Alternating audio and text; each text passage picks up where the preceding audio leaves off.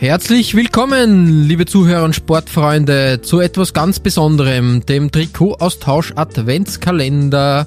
Wir machen was ganz Tolles den Advent durch und werden in, äh, an den Tagen, wo es keine aktuelle Folge des Trikotaustausches gibt, ein kleines Türchen im sportlichen Trikotkalender öffnen und euch Trikots präsentieren, die es bisher nicht in unsere Auswahl geschafft haben, aber trotzdem irgendwie erzählenswert sind, oder Klaus? Genau, richtig. Wir werden ein bisschen, was sich nicht so einordnen ließ bis jetzt oder vielleicht auch in den nächsten Folgen, ähm, wollen wir trotzdem nicht außen vor lassen und euch nicht vorenthalten und deswegen haben wir so ein paar Trikot-Highlights für euch für die Adventszeit herausgesucht. Für die Adventszeit, genau. Ja. Wenn, wenn die Tage länger werden, muss man sich mit Trikots eindecken. Wenn, wenn die Nächte länger werden, meinst du? Wenn die Tage kürzer werden? Ach so, ja, richtig, ja, stimmt.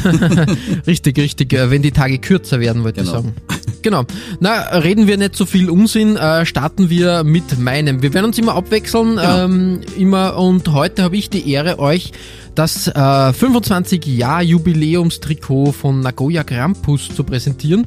Ähm, und da bin ich der Meinung, dass, äh, dass da ein Ausrüster am Werk ist, der viel zu selten irgendwie auftritt, beziehungsweise eigentlich super Arbeit leistet, aber gar nicht so präsent ist bei uns, ja, sondern eher in, in, Japan. Eher in Asien, in Japan. Ja. Genau, und, und wenn, wenn er präsent ist bei uns, dann eher im Volleyball oder im Handball. Mhm. Mitsuno, äh, der Ausrüster, und ich finde, dass dieses Nagoya Krampus E-Trikot echt was Tolles ist. Also das ist ähm, eine Neuauflage des ersten Trikots der, äh, der ersten J-League-Saison. Mhm. Und da wurde einfach nur mal Mitsuno-mäßig äh, fein getuned und abgestimmt.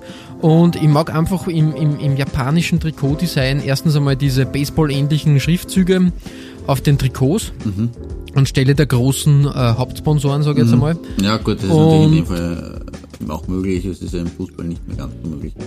Genau, richtig ja, abgesehen davon muss man halt sagen, sehr viele Mannschaften in Japan sind ja Werksmannschaften genau. bis heute. Und Nagoya Krampus äh, von Toyota, die Werksmannschaft von Toyota, eigentlich als Toyota Soccer Club bereits 1939 gegründet worden. Das ist ganz, ganz, ganz schön lange Tradition mhm. eigentlich.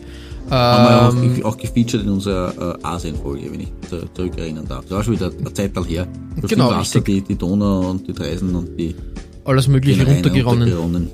Genau. Jedenfalls, ähm, ich habe dann den Namen nochmal nachrecherchiert, äh, habe nicht gewusst, dass Grampus äh, der, der Begriff für den Orca-Wal ist anscheinend. Genau, genau das richtig. in unserer Asienfolge habe ich das äh, dargelegt, aber es ist, ist ein spannender, ein spannender äh, Teamname.